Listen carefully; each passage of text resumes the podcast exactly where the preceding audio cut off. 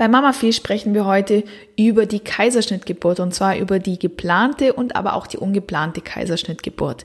Wir schauen uns an, was gibt's für Gründe für einen Kaiserschnitt, was gibt's für Risiken, Nachteile, aber eventuell auch für Vorteile und vor allem auch, wie ist die Zeit nach dem Kaiserschnitt zu handhaben aus Sicht der neuen Mama. Und darüber hinaus werden wir uns auch dem Thema Geburtsvorbereitung widmen, denn auch Geburtsvorbereitung ist bei einem Kaiserschnitt ein eine total wichtige und gute Sache. Darum geht's heute hier in dieser Folge. Schön, dass du mit dabei bist.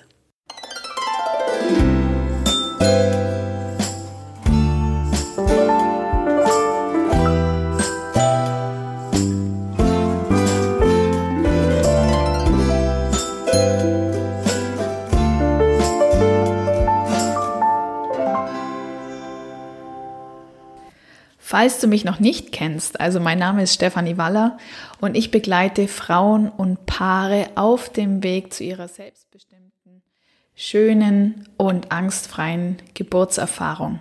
Und das mache ich, indem ich Geburtsvorbereitungskurse durchführe online. Das heißt also, dass Frauen und Paare ja überall im deutschsprachigen Raum die Möglichkeit haben, sich mit meiner Hypnobirthing-Methode vorzubereiten. Und heute sprechen wir über die Kaiserschnittgeburt. Ja, und vielleicht magst du dir die Frage stellen, weshalb ich denn, wenn ich Geburtsvorbereitung mache, mich auch mit dem Thema Kaiserschnitt beschäftige. Also das liegt daran, dass auch eine Kaiserschnittgeburt sehr gut eine gezielte mentale Geburtsvorbereitung verträgt. Das erlebe ich auch immer wieder bei Frauen, die ich begleite, die die unterschiedlichsten Vorgeschichten haben Frauen, die bereits mehrere Kaiserschnitte hatten und hier ja vielleicht keine sehr positive Erfahrung gemacht haben oder auch Frauen, die bisher spontan geboren haben und sich nun mit einem geplanten Kaiserschnitt konfrontiert sehen, aber natürlich auch mit Frauen, die das erste Mal gebären und wissen, dass sie einen geplanten Kaiserschnitt haben werden. Also diese Frauen bereite ich allesamt vor. Und nicht nur das, es ist ja auch so, dass es ähm, so ist, dass ein Kaiserschnitt ja im Grunde genommen uns alle treffen kann, ähm, also uns schwangere Frauen alle treffen kann. Denn ähm, auch wenn die Schwangerschaft äh, sehr gut verläuft, sehr einfach verläuft, man als Frau gesund ist, ähm, dass das Baby sich gut entwickelt, äh, ja, wenn alles gut läuft, kann es natürlich trotzdem sein, dass am Schluss ein Kaiserschnitt notwendig ist. Aus unterschiedlichen Gründen. Darüber werden wir natürlich auch sprechen. Und deswegen, ja, basiert meine Geburtsvorbereitung, die grundsätzlich, wenn nicht anders gewünscht, ja auf die natürliche und spontane Geburt ausgerichtet ist. Die hat auch immer einen Anteil mit dabei, dass man sich frei machen kann als Frau für eine eventuelle Wendung, die einfach im Geburtsprozess passieren kann. Und deswegen ist die Geburtsvorbereitung für den Kaiserschnitt ja eine absolut gängige, normale Sache. Also wir wollen uns heute der Kaiserschnittgeburt etwas mehr widmen, widmen und ich starte mal, ja, akademisch.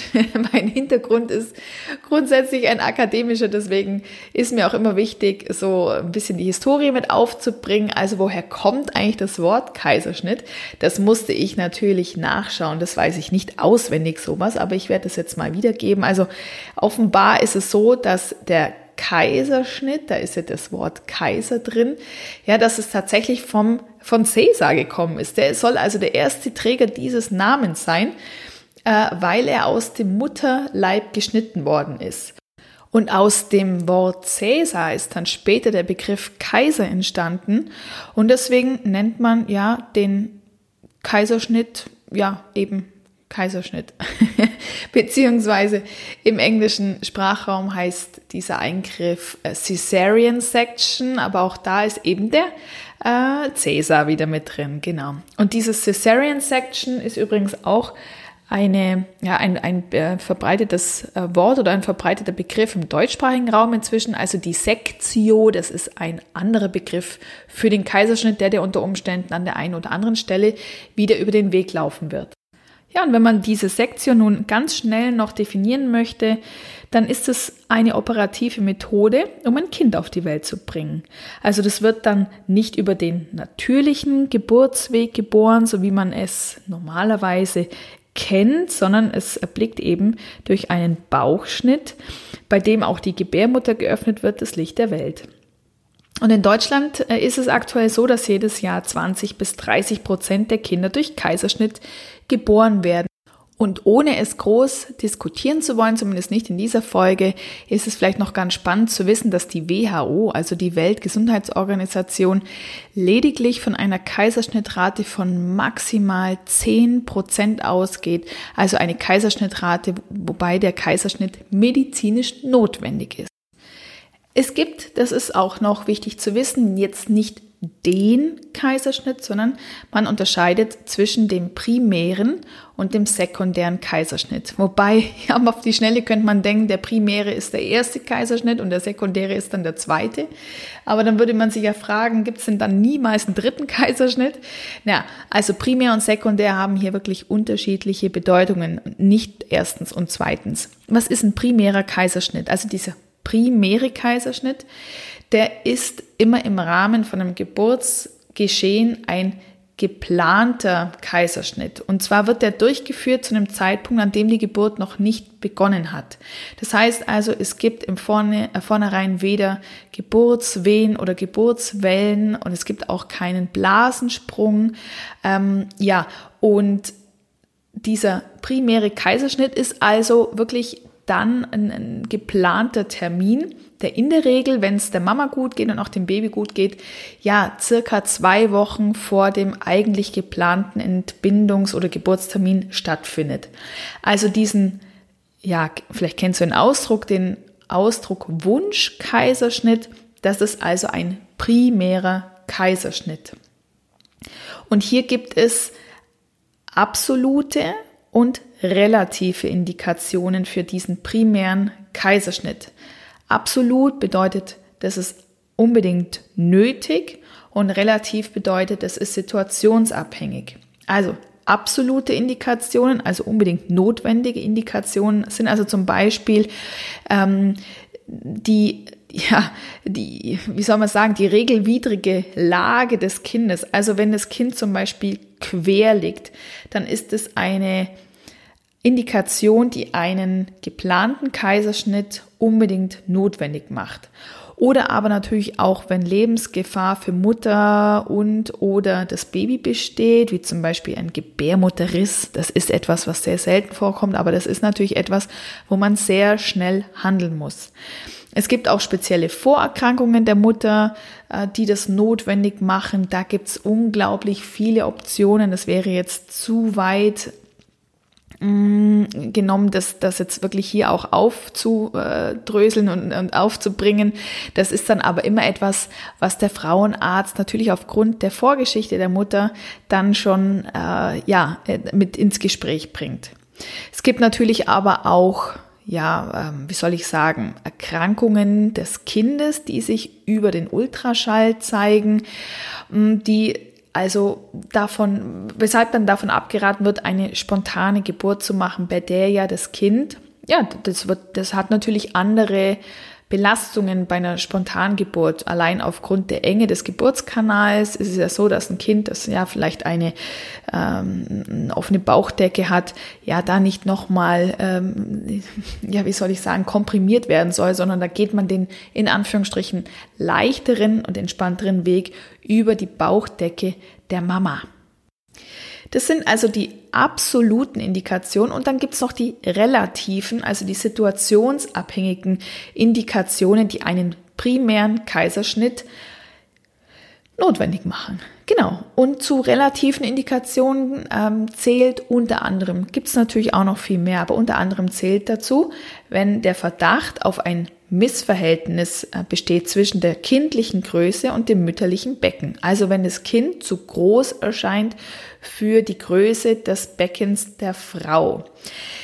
Jetzt sage ich gerade schon der Verdacht. Also eine tatsächliche äh, oder einen tatsächlichen Beweis, dass das Kind zu groß ist im Vergleich zum Becken der Mutter. Das ist etwas, ja, das wird es, den Beweis wird es kaum geben. Zum einen, weil die Größe des Kindes im Mutterleib, das ist immer nur eine ungefähr Angabe. Das kann nie, es wird zwar bei jeder Untersuchung immer die Größe festgestellt und das Gewicht, aber es ist, das wird auch jeder Frauenarzt bestätigen können, es wird nie eine hundertprozentige Sicherheit geben. Und ich, ja, ich habe mit vielen Frauen zu tun, auch in den sozialen Netzwerken. Und da gibt's also die unterschiedlichsten Geschichten.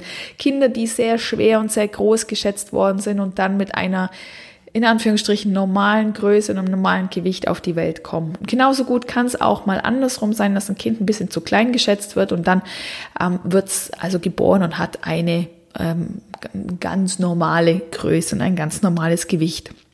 Das ist das eine. Und das zweite ist, dass man äh, im Grunde genommen im nicht schwangeren Zustand ein MRT machen müsse, müsste, also eine äh, Abmessung des mütterlichen oder weiblichen Beckens, um wirklich tatsächlich feststellen zu können, ob es denn da eine Verschiebung gibt zum Beispiel, die also eine spontane Geburt nicht notwendig machen.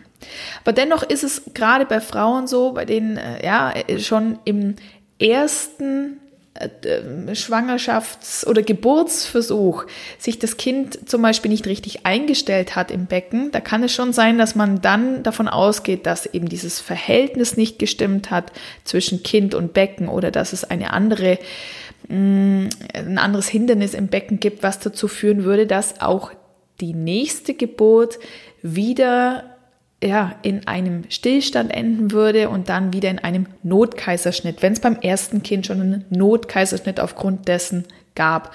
Und dann würde man beim nächsten Geburtsversuch oder bei der nächsten Schwangerschaft, bei der nächsten Geburt tendenziell zu einem primären Kaiserschnitt tendieren, also einem geplanten Kaiserschnitt, denn das ist eine Situation, die für die Mutter ja entspannter abläuft, als wenn es sich um ein Notkaiserschnitt handelt, zu dem wir natürlich auch noch kommen werden. Also so eine Relativindikation ist eben zum Beispiel, wenn äh, da ein Missverhältnis zwischen Größe vom Kind und dem mütterlichen Becken besteht. Mm, es kann aber auch sein, dass ähm, wiederum auch die Lage des Kindes ja einen äh, Kaiserschnitt notwendig machen kann. Vorhin hatten wir ja schon die Querlage des Kindes, also die Querlage bedingt immer einen Kaiserschnitt. Ich lasse mich gerne eines Besseren belehren, da gerne an Informationen an mich, aber meines Wissens nach ist es so, dass eine Querlage immer zum Kaiserschnitt führt, wohingegen die Beckenendlage, das bedeutet also, wenn das ja, wenn der Popo des Kindes unten im Becken liegt und eben nicht der Kopf, dann kann das ein Grund auch für den primären Kaiserschnitt sein. Aber wie du hörst, es kann ein Grund sein. Es gibt also auch Kliniken, es gibt Ärzte, die sich, ja, der natürlichen Geburt bei der Beckenendlage verschrieben haben. Das heißt, die machen das regelmäßig und äh, ja, führen das erfolgreich durch. Deswegen, ja, auch hier an der Stelle vielleicht einfach auch mal, um das klar zu sagen, eine Beckenendlage bedeutet nicht immer, dass ein geplanter Kaiserschnitt gemacht werden muss. Das ist etwas, was man dann mit dem Frauenarzt, mit der Frauenärztin, auch gegebenenfalls noch mit einer unterstützenden Hebamme einfach klar besprechen muss. Was sind äh, Risiken, die damit einhergehen? Und wie ist man auch als werdende Mama, wie ist man als werdendes Elternpaar grundsätzlich darauf eingestellt mit so einer Situation? Aber einfach nur, dass du es mal gehört hast, Beckenendlage heißt nicht immer automatisch, dass ein Kaiserschnitt stattfindet. Genau. Also nochmal, der primäre Kaiserschnitt ist einer, der vor, äh, also der durchgeführt wird, bevor die Geburt von Natur aus beginnen würde. Und von einem sekundären Kaiserschnitt spricht man dann, wenn die Geburt bereits begonnen hat. Also, wenn zum Beispiel schon die Fruchtblase ähm, ja, gesprungen ist, wenn also Fruchtwasser abgeht. Oder wenn es bereits Geburtswellen gibt, die eine Auswirkung auf den Muttermund haben. Typische Gründe für so einen sekundären Kaiserschnitt äh, sind ja zum Beispiel der Geburtsstillstand, also das heißt, die Geburt geht nicht mehr voran und das auch dauerhaft und es kommt zu einer ja, Situation, die einer Tortur gleich kommt für die Mama, aber natürlich auch für das Kind. Also gerade dauerhafte kindliche Herztonveränderungen können dazu führen, dass es nun schon, äh, obwohl die Geburt ja eigentlich natürlich gestartet hat, zu einem sekundären Kaiserschnitt kommt. Auch die Kindslage kann dazu führen, die sich dann äh, unter Umständen eben erst während der Geburt verändert. Da gibt es zum Beispiel die Gesichtslage, also wenn das Gesicht so nach unten ähm, gelagert ist. Also da gibt es unterschiedliche Situationen. Ja, und jetzt habe ich ja zu Beginn gesagt, dass die Kaiserschnittquote in Deutschland und im Übrigen ist die in der Schweiz und in Österreich sehr vergleichbar, dass sie bei circa 20 bis 30 Prozent liegt. Und wenn wir jetzt wissen, dass es eben gerade beim primären Kaiserschnitt die Unterscheidung zwischen unbedingt notwendig und ja und situationsabhängig gibt, dann kann man noch ergänzen, dass etwa 10% aller Kaiserschnittentbindungen auf diese absoluten Indikationen entfallen, also die, die wirklich unbedingt notwendig sind, also eben zum Beispiel die Querlage und ähm, ja, und die restlichen circa 90 Prozent werden aufgrund von relativen Indikationen entschieden. Also es ist häufig so, dass die Entscheidung zum Kaiserschnitt auch mehrere Ursachen hat und in so einem Zusammenspiel einfach auch von medizinischen Erwägungen auf Seiten von Arzt und Hebamme und den persönlichen Gründen auf Seiten der Frau getroffen werden. Ein echter Notkaiserschnitt, also eine echte Notsektion, die kann grundsätzlich primär und sekundär erfolgen. Das Einzige, was dieses Wort Notsektion tatsächlich noch ähm, zusätzlich betrifft, ist, dass es eine, eine gewisse Dringlichkeit gibt, diesen Kaiserschnitt durchzuführen, weil einfach die Gefahr besteht, dass es für Mutter und oder auch fürs Kind ja ohne diesen Kaiserschnitt schlecht ausgehen könnte. Es gibt verschiedene Gründe für einen Notkaiserschnitt. Ähm, ja, es gibt äh, zum Beispiel die vorzeitige Plazenta-Ablösung, also dass es sein kann, dass das Kind nicht mehr versorgt wird. Es gibt das HELP-Syndrom, es gibt, äh, gibt die Präklampsie, es gibt dann wirklich langanhaltenden kindlichen Herztonabfall. Ja, also immer dann, wenn es wirklich richtig brisant wird, dann kommt es zu einem Notkaiserschnitt und dann ist es natürlich auch so, dass ja die ähm, Mutter, die werden die Mutter unter Umständen regelrecht ja, ein bisschen überfahren werden muss von ärztlicher Seite, weil dann gibt's nicht mehr das Gespräch, das Abwägende, äh, sollen wir das jetzt tun oder nicht, sondern dann wird mehr oder weniger von ärztlicher Seite aus entschieden, einen Notkaiserschnitt zu machen. Wir schauen uns jetzt gemeinsam an, wie denn so ein Kaiserschnitt abläuft, wobei wir uns ja viel auch äh, damit beschäftigen werden, wie denn so ein geplanter Kaiserschnitt abläuft. Der Notkaiserschnitt ist natürlich dann vom Vorgehen das Gleiche, aber es findet ja kein geplantes Vorgespräch zum Beispiel statt.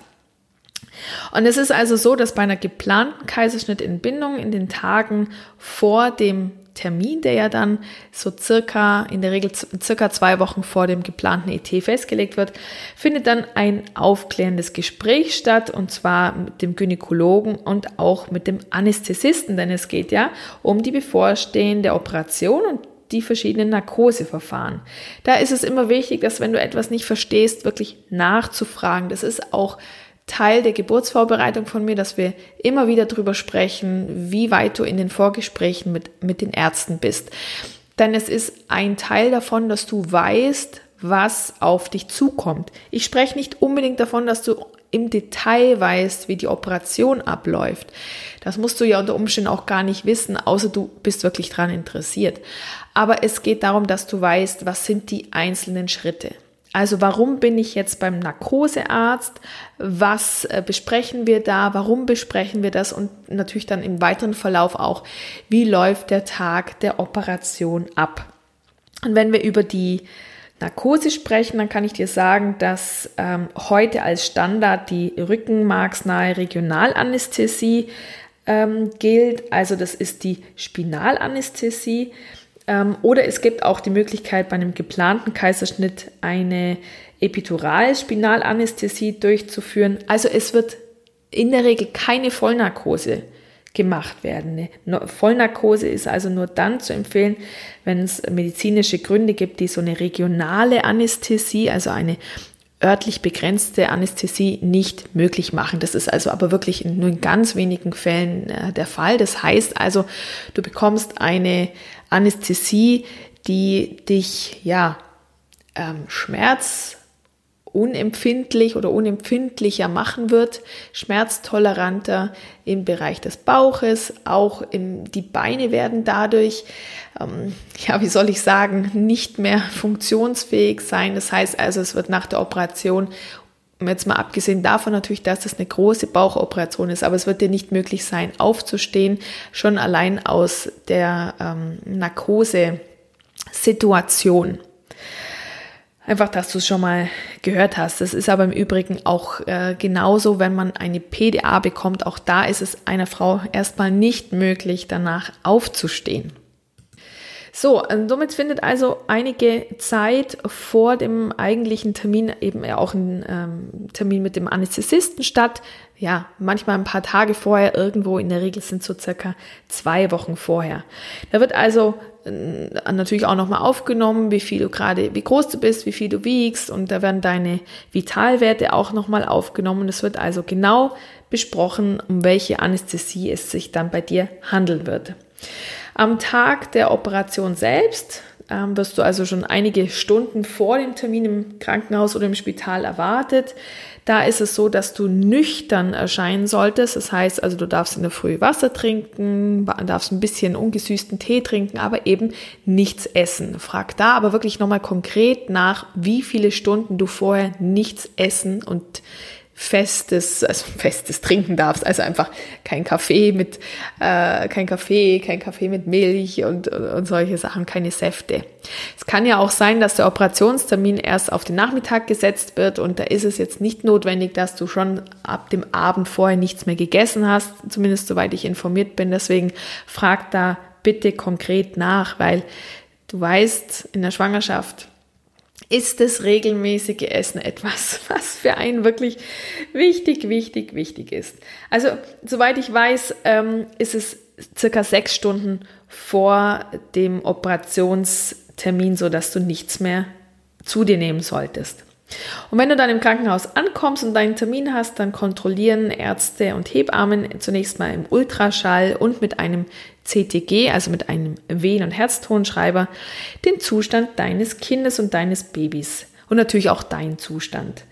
Mm, da ist es nochmal wichtig, die wirklich letzten Fragen zu stellen, wenn dir noch was unklar sein sollte. Und dann geht es nämlich auch schon los wenn nichts anderes dazwischen kommt, also wenn keine Notsektio gerade stattfindet im Operationssaal, die jetzt dann eben wichtiger ist, in Anführungsstrichen, als dein Kaiserschnitt.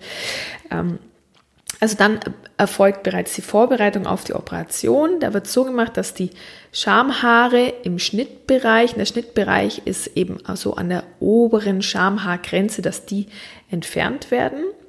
Dann bekommst du Thrombosestrümpfe angezogen und dann wird dir die Anästhesie, also die Spinalanästhesie gelegt.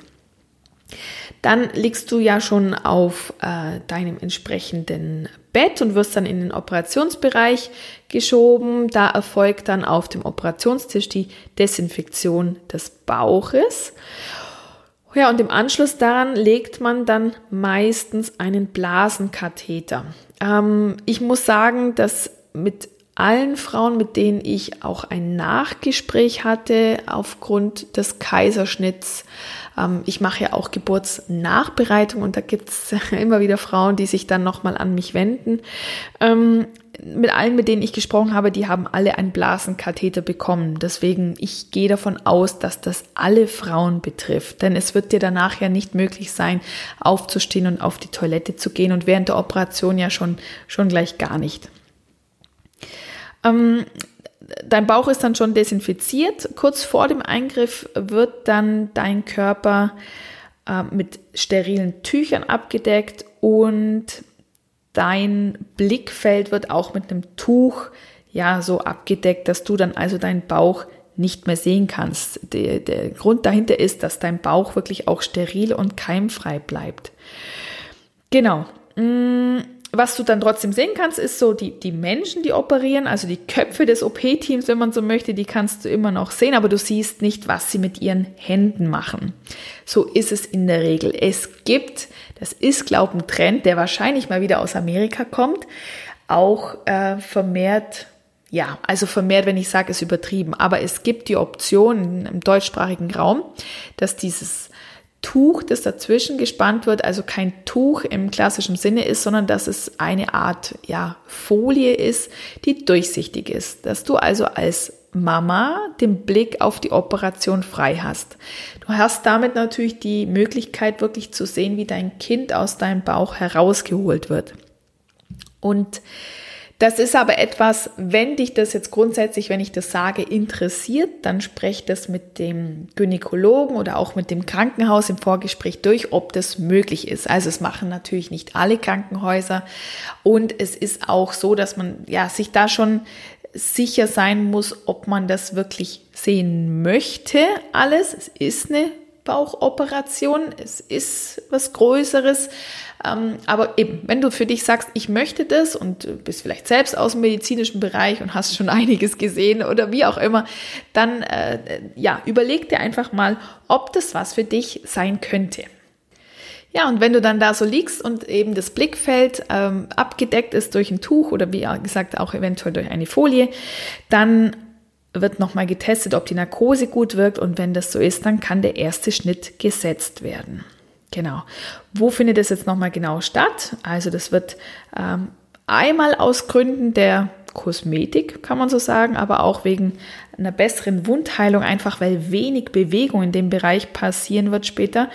Deswegen erfolgt dieser Schnitt knapp über der Symphyse. Symphyse ist die Schambeinfuge ähm, entlang einer vorgegebenen Hautlinie. Also du kannst ja vielleicht jetzt schon mal schauen, deine Symphyse, also deine Schambeinfuge, die hat auch in der Regel so, ja, also was heißt in der Regel? Es gibt eigentlich immer Hautlinien und da wird anhand einer Hautlinie ein Schnitt gemacht von circa 10 Zentimeter. Ich habe mir sagen lassen, habe die Erfahrung gemacht, dass es, wenn es einen Notkaiserschnitt gibt, also wenn es schnell gehen muss, dann ist es vielleicht auch mal etwas breiter als 10 cm. Und es hängt auch von der Statur der Mutter ab, ähm, hat auch was mit ja, Fettgewebe zu tun, aber man sagt circa 10 cm. Also wenn du dir das einfach mal so vorstellst mit den Fingern, das ist schon ein Schnitt, aber es ist, also da hat man äh, früher größere Schnitte gemacht. Also inzwischen ist 10 cm gar nicht mehr so groß. Der Schnitt ist aber nicht alles, was gemacht wird, sondern wenn der Schnitt erfolgt ist, dann ja, legt der Arzt das Skalpell zur Seite und dehnt mit seinen Händen die Bauchdecke auf und schiebt dabei die Bauchmuskeln auf die Seite.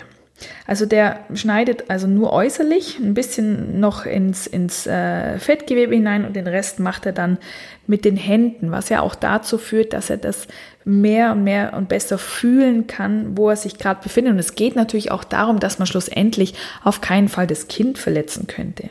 Genau. Er schaut dann auch, ja, dass Darm und Blase unverletzt bleiben. Und äh, was dann aber nochmal passiert mit dem Skalpell ist, dass die Gebärmutter aufgeschnitten wird. Genau. Ja, und dann geht es wirklich ganz, ganz schnell. Wenn die Gebärmutter auf ist, dann hebt wirklich auch der Arzt das Kind aus der Gebärmutter raus. Und spätestens dann, wenn es dann über das Tuch gehalten wird, siehst du dein Kind zum ersten Mal. Anschließend ist es so, dass die Plazenta gelöst wird und auch entnommen wird und eben auch geschaut wird, ob sie komplett ist und dann verschließt das OP-Team die Wunde wieder mit einer Naht.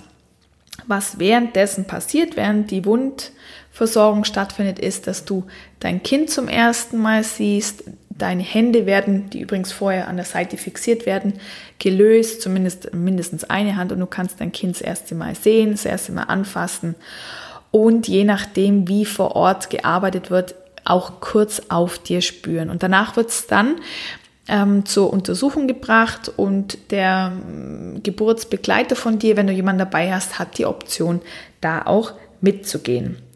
Also die, der Kaiserschnitt an sich, wenn man so möchte, im Sinne von Schnitt und Geburt, der dauert wirklich nur wenige Minuten. Also wir sprechen hier von circa fünf, maximal zehn Minuten. Was einfach länger dauert, ist die Wundversorgung im Nachhinein.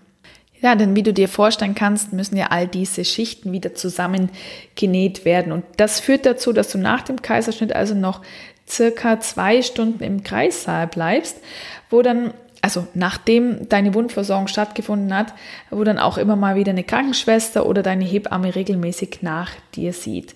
Was du in der Zeit machen kannst, ist dein Kind in Ruhe kennenlernen und eben auch zum ersten Mal anzulegen, also die Brust zu geben. Vielleicht kannst du dir jetzt schon aufgrund meiner Erklärungen vorstellen, dass das vorher mh, mm, bei einem geplanten Kaiserschnitt, also es muss nicht hektisch zugehen im, im Operationssaal, gar nicht, es kann sehr entspannt zugehen, aber es ist natürlich trotzdem eine Sache, die recht schnell passiert. Eine spontane Geburt geht über mehrere Stunden.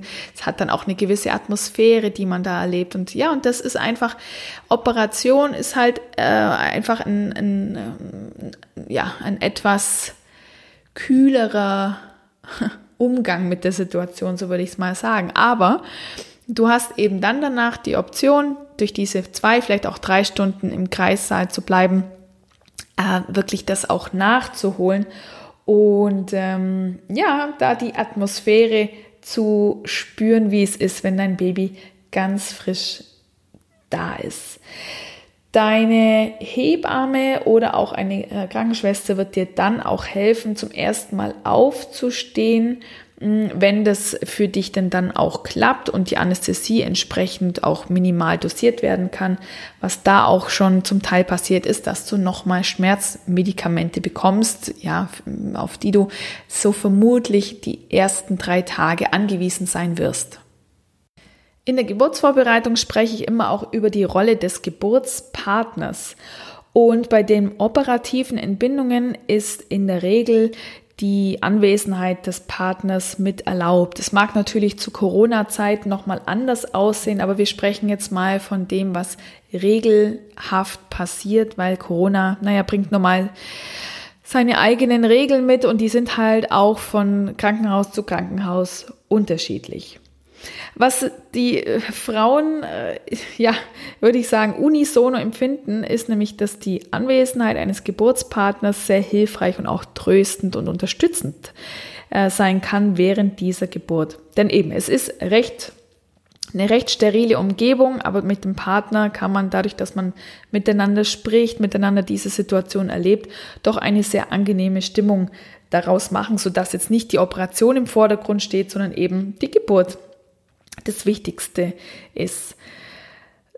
Nach der Operation ist es ja so, dass man eben als Frau ja eben entweder nur sehr langsam aufstehen kann, aber man hat natürlich auch auch mit Medikamente eine gewisse Blockade, sich fest zu bewegen. Es ist eine große Bauchoperation und somit kann die Mama sich in der Anfangsphase, also vor allem in den ersten Stunden, aber vielleicht auch zieht sich über die ersten Tage, kann sie sich nicht so intensiv um das Kind kümmern, wie sie es vielleicht gerne machen würde, mit Ausnahme vom Stillen. Das ist ja etwas, was man wunderbar im Liegen macht, beziehungsweise macht man es eigentlich nur im Liegen am Anfang. Und da ist natürlich der Partner dann gefordert, so dieses Bemuttern zu übernehmen. Das heißt also, eben der erste Moment, das Baby ist da, er, der Partner, wobei es kann sich natürlich auch um eine Frau handeln, aber ich der Einfachkeit halber ist es jetzt der Partner, der begleitet das Kind zu den ersten Untersuchungen, hilft natürlich beim Wickeln, hilft beim Anziehen und hält es ganz viel in den Armen und hat ganz viel Bonding, Körperkontakt, bis es die Mama dann auch zusätzlich übernehmen kann. Es bedeutet also auch, und das passiert ja auch in einem Kreissaal, wo Frauen auf spontane Art und Weise das Kind auf die Welt bekommen, dass häufig die Hebammen die Männer dann auch äh, motivieren dazu, das T-Shirt oder das Oberteil auszuziehen, um das Kind auf der nackten Haut vom Vater liegen zu lassen. Also Bonding findet ja nicht nur zwischen Mutter und Kind statt, sondern auch zwischen Papa und Kind oder der zweiten Mama. Schauen wir uns doch im nächsten Schritt die Risiken und Nachteile eines Kaiserschnitts an. Also Schauen wir uns da vielleicht im ersten Schritt den geplanten Kaiserschnitt an. Da ist es so, dass das Risiko eines geplanten Kaiserschnitts unterscheidet sich kaum von dem einer Spontangeburt. Was höher ist in der Regel ist der Blutverlust ähm, bei, der, bei der Mutter. Dazu kann es natürlich kommen oder dazu kann es natürlich auch sein, dass es Wundheilungsstörungen geben kann bei der Mutter und sie dann auch zum Beispiel mit Fieber reagiert.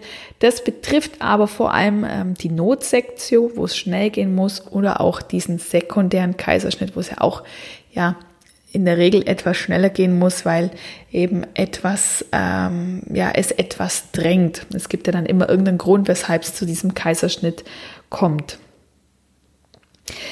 Risiken für die Mutter nochmal ganz konkret wollen wir uns anschauen. Also ähm, da kann man sagen, dass es sich oft Risiken zeigen im Hinblick auf eine weitere Schwangerschaft. Also es kann zum Beispiel bei einer Folgeschwangerschaft zu einer sogenannten Uterusruptur kommen. Der Uterus ist, der Uterus ist ja die Gebärmutter und die Ruptur heißt, es ist ein Riss. Denn die Gebärmutter ist ja bei diesem Kaiserschnitt eben mit dem Skalpell geöffnet worden. Das ist ja auch eine Wunde, die vernäht wird, die wieder zusammenwächst, ja, und die aber, wenn sie wieder gedehnt wird, reißen kann. Also das heißt, die Gebärmutter reißt an der Nahtstelle auf. Das kann passieren. Es wird einfach sehr stark überwacht werden. Interessanterweise steigt auch die Rate von Fällen mit der Plazenta previa, also wo die Plazenta vor dem Geburtskanal angesiedelt ist, was ja im Übrigen auch ein Grund für einen geplanten Kaiserschnitt äh, äh, ist. Das heißt also, wenn du nach einem Kaiserschnitt weitere Kinder dir wünscht, dann ist das etwas, was du auf jeden Fall immer mit dem Arzt besprechen solltest ähm, und vor allem natürlich auch Thema ist, wenn du den Arzt dann wechseln solltest. Ja, und wie sieht es denn für dein Kind aus oder für Kinder im Allgemeinen, die einen Kaiserschnitt haben, um auf die Welt zu kommen?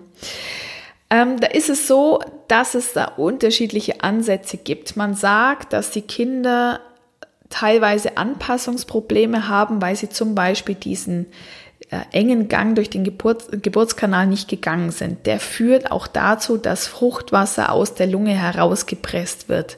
Wenn dieses Pressen durch den Geburtskanal nicht stattfindet, ist es so, dass es Kinder geben kann, die nach der Geburt häufiger unter Atemproblemen leiden, weil sie eben zum Beispiel noch viel Fruchtwasser äh, in den Atemwegen und in der Lunge haben. Es kann natürlich auch sein, das ist alle ein sehr geringes Risiko, dass das Kind beim Öffnen der Gebärmutter mit dem Skalpell verletzt wird, aber eben das ist auch etwas, was seltener passiert. Was man Kaiserschnittkindern ein bisschen nachsagt, ist, dass sie gefährdeter sind später für, ähm, für Übergewicht und für Allergien. Das wiederum hat auch was damit zu tun, dass sie nicht diese ähm, Scheidenflora mitbekommen bei, beim Geburtsgang äh, austritt. Da gibt's allerdings inzwischen die Möglichkeit, das nachzuholen, indem bei der Mutter ähm, während der Geburt einfach mit einem sterilen Tuch etwas von der ähm, Scheidenflora abgenommen wird und nach der Geburt dem Kind dann über das Gesicht gelegt wird oder das Gesicht wird richtig damit abgerieben. Klingt jetzt ein bisschen strange, ähm, aber es ist natürlich so, dass wenn das Kind durch den Geburtskanal durch äh, geht, dann bekommt es eben komplett die gleichen Sachen auch ab, also in, in die Augen, in die Nase und in den Mund. Das ist etwas, was aber auch kontrovers diskutiert wird, deswegen sehe ich ja ab zu sagen, das ist was, was du unbedingt ähm, einfordern solltest oder das ist etwas, was du ablehnen solltest. Da würde ich immer individuell einmal nach der Empfehlung von den Ärzten gehen und zum Zweiten auf dein Bauchgefühl zu hören, dich selber zu informieren und dann am Schluss dafür einzustehen und zu sagen, ja, ich möchte, dass das bei uns gemacht wird oder eben ich sehe davon ab. Und damit kommen wir zur Geburtsvorbereitung auf den geplanten Kaiserschnitt. Und die ist also meine Geburtsvorbereitung per se ist sehr individuell, aber gerade die ist wirklich, würde ich sagen, fast noch ein Ticken individueller. Denn der geplante Kaiserschnitt, wenn er also aus persönlichen Gründen gemacht wird, also ein sogenannter Wunschkaiserschnitt, äh, ist ja so, dass da ja im Grunde genommen eine Vorgeschichte bei der Mama vorherrscht. Häufig ist es eine große Angst vor der spontanen Geburt.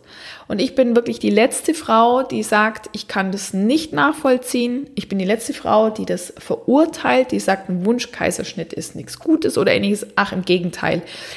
Ich vertrete die Meinung, dass eine Frau das tun muss, was sich für sie oder auch für das ganze, äh, für die ganze Partnerschaft, für die Elternschaft, was sich richtig anfühlt. Und dazu kann einfach auch ein geplanter Kaiserschnitt, ein Wunschkaiserschnitt gehören.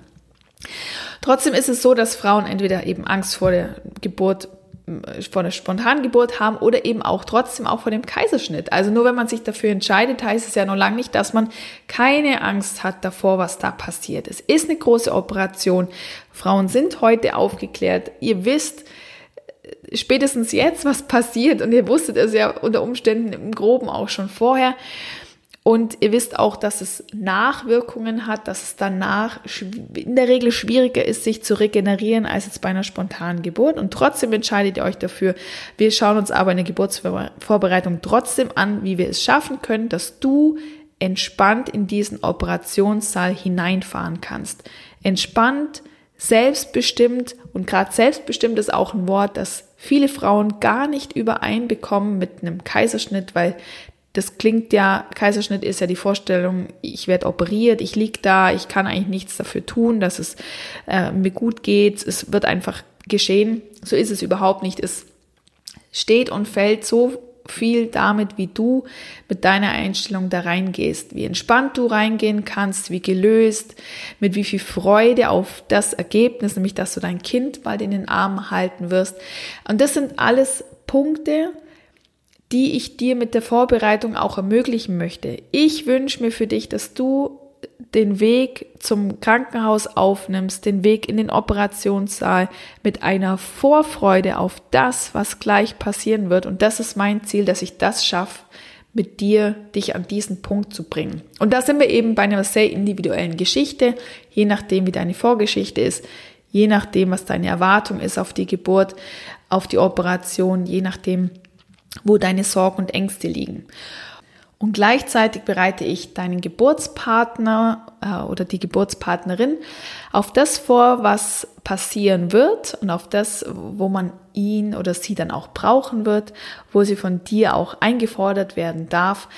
Also so dass ihr gemeinsam in diese Situation geht, auch Frieden geschlossen habt mit der Situation, denn auch ein geplanter Kaiserschnitt ist ja nicht immer nur ein Wunsch-Kaiserschnitt, sondern kann ja eben auch medizinische Gründe haben. Und auch da fällt es vielen Frauen schwer, das möchte ich dir gleich sagen. Wenn du so ein Gefühl hast, das ist sehr, sehr normal, fällt es vielen Frauen schwer, damit Frieden zu finden ähm, und äh, nicht äh, damit zu hadern, wieso schaffe ich jetzt keine spontane Geburt? Und dann hat man vielleicht auch den Eindruck, es geht nur mir so, um Gottes Willen, es geht ganz vielen Frauen so. Und es ist auch vollkommen okay, es, es hat nichts mit einer überhaupt nichts mit einer Niederlage zu tun, das ist ein Wort, das ich öfter gehört habe in der Vorbereitung.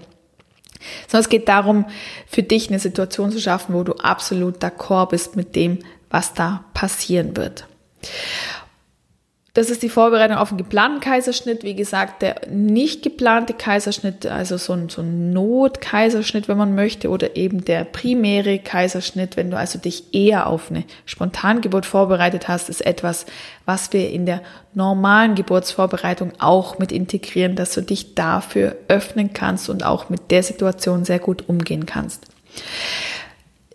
etwas, was ich noch gar nicht angekündigt habe, aber es fällt mir jetzt gerade spontan ein, beim Kaiserschnitt, beim geplanten primären, also wenn die Hormone fehlen, die ausgeschüttet werden aufgrund der Wehen- und Wellentätigkeit, ist es so, dass es zu einem verspäteten Still ja, Erfolg kommen kann. Also der Milcheinschuss findet verspäteter statt und der Stillstart kann erschwert werden. Und gerade dafür ähm, finde ich es sehr gut, wenn du dich schon vor der Geburt mit der Geburtsnachbereitung beschäftigst. Denn Geburtnachbereitung bedeutet, dass du dich mit konkreten Affirmationen, also mit äh, positiven und bejahenden Sätzen mental darauf einstellst, dass der ähm, dass dir der Stillstart trotzdem gut gelingen wird. Das machst du, wie gesagt, so ein bisschen schon vor der Geburt, aber dann auch gleich nach der Geburt mit dieser Geburtsnachbereitung, um deinen Körper in diesen Modus zu bringen, jetzt möglichst schnell die richtige Menge in der richtigen Qualität an Milch zu produzieren. Und Geburtsnachbereitung hat auch Auswirkungen auf die Wundversorgung. Das ist auch bei der spontanen Geburt möglich. Auch da kann es ja zu Geburtsverletzungen kommen und das auch gar nicht mal so selten, eben Dammschnitt oder Dammriss. Äh, auch da findet Geburtsnachbereitung statt. Aus, ja, aus, aus meiner Sicht sollte das auch immer mit stattfinden, ist leider noch gar nicht so verbreitet, aber wird doch jetzt immer, immer mehr.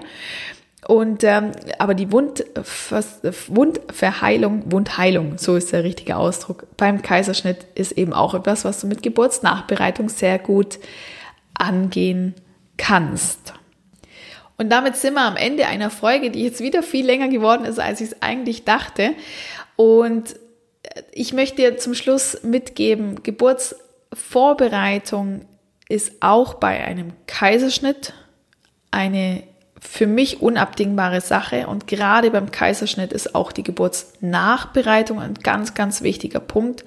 Und ich möchte dich ermutigen, wann immer du dich unsicher fühlst, das Gespräch mit deinem Arzt zu suchen und lieber einmal mehr nachzufragen als einmal zu wenig, weil ein positives Geburtserlebnis lebt von Entspannung und lebt von Aufgeklärtheit und da haben einfach die Ärzte auch einen ganz großen Anteil daran. Wenn du dich für meine Geburtsvorbereitung interessierst, dann komm doch gerne in unsere geschlossene Facebook-Gruppe, die sich Hypnobirthing mit Mama viel nennt. Ähm, ich verlinke dir gern den Weg zu dieser geschlossenen Gruppe in den Show Notes. Also da kannst du mir, wenn du auf Facebook bist, gerne eine Beitrittsanfrage schicken. Und ansonsten findest du auf www.geburtsvergnügen mit ü.com ähm, alles weitere zu meiner Geburtsvorbereitung. Ich wünsche dir auf jeden Fall alles Gute für deine Geburt, egal ob Kaiserschnitt, geplant, ungeplant oder auch spontane Geburt. Und sei offen für jede Wendung, die in dieser Situation passieren kann. Ähm, und ähm, ja, ich wünsche dir alles Glück und alles Liebe der Welt. Bis ganz bald zur nächsten Folge spätestens oder in der Facebook-Gruppe Deine Stefanie.